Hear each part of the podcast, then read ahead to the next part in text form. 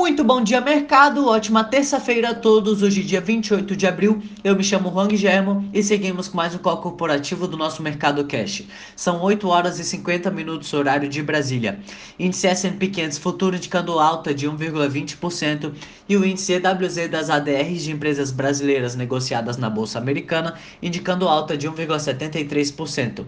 O índice brasileiro encerrou o dia de ontem em alta de 3,86%, cotado aos 78.230 38 pontos. Após a tensão política da semana anterior, o mercado teve um dia de alívio com o presidente Jair Bolsonaro reforçando seu apoio ao ministro da Economia Paulo Guedes.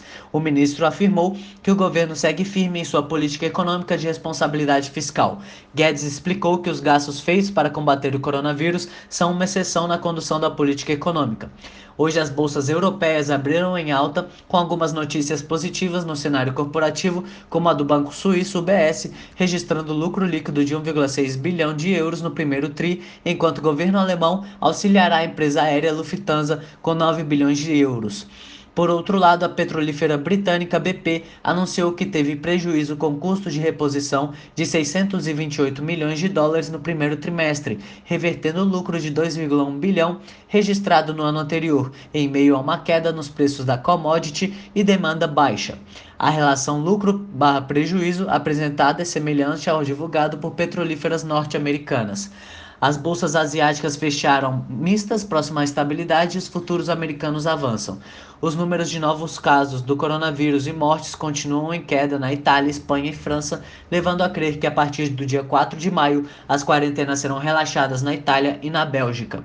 Entre as commodities, os contratos futuros do minério de ferro negociados na bolsa de Dalian fecharam em queda de 1,74% a 84 dólares.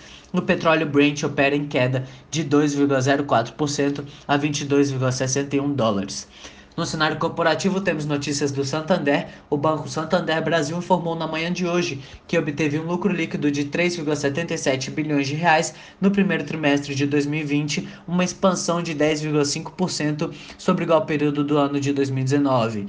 O aumento de provisões do Santander no primeiro trimestre subiu 19,2% sobre igual período do ano anterior para 3,4 bilhões de reais. O faturamento bruto do banco avançou 8,7% no primeiro trimestre para 17,13 bilhões de reais. O Santander também informou que o total de ativos sob seu controle passou de 803 bilhões de reais no primeiro trimestre de 2019 para um pouco mais de 1 trilhão no primeiro trimestre de 2020. Os empréstimos do banco cresceram em todos os segmentos, mas foram mais fortes para o setor corporativo, com uma expansão de 34%, frente a uma alta de 15% para o consumidor, para 117,9 bilhões de reais.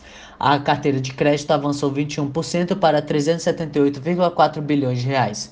Segundo o Santander, o ROI recorrente foi de 22,3%, um crescimento de 1,2 ponto percentual sobre o primeiro trimestre do ano anterior.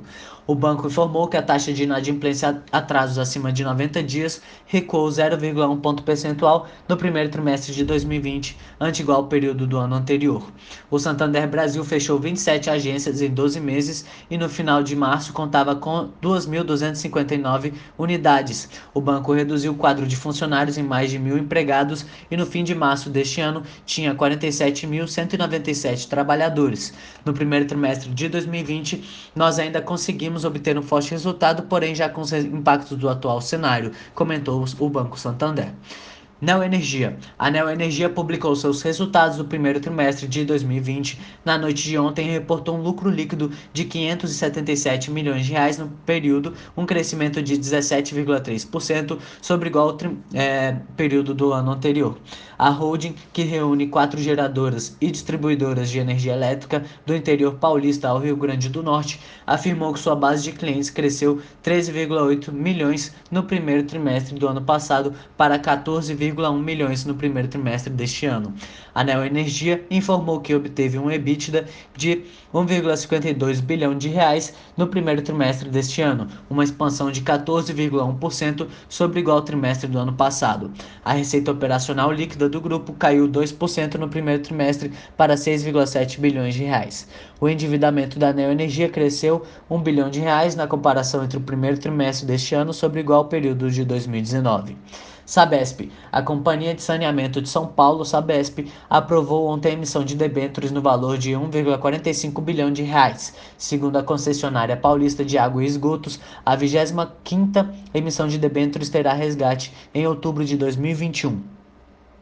A Sabesp informou que a agência de classificação de risco Standards Poor's é, uma das três maiores do mundo, emitiu nota de BRAAA para a emissão, a mesma nota que a estatal paulista tem na agência americana.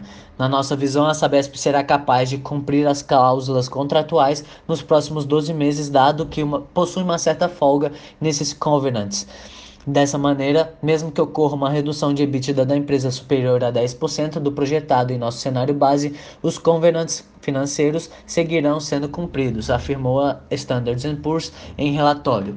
Eneva. A Eneva Energia captou 90 milhões de reais através de um financiamento feito no China Construction Bank múltiplo é, e o financiamento foi feito através de uma cédula de crédito, de crédito bancário com prazo de 12 meses para vencer. A Eneva pagará o CDI mais 2,5% ao ano no principal do vencimento. Segundo a Eneva, os recursos se somarão aos 410 milhões de reais que a empresa levantou em 13 de abril com uma emissão de debêntures que para reforçar o caixa no primeiro semestre. Por hora são as principais notícias. Desejo a todos um excelente dia e ótimos negócios. Um forte abraço.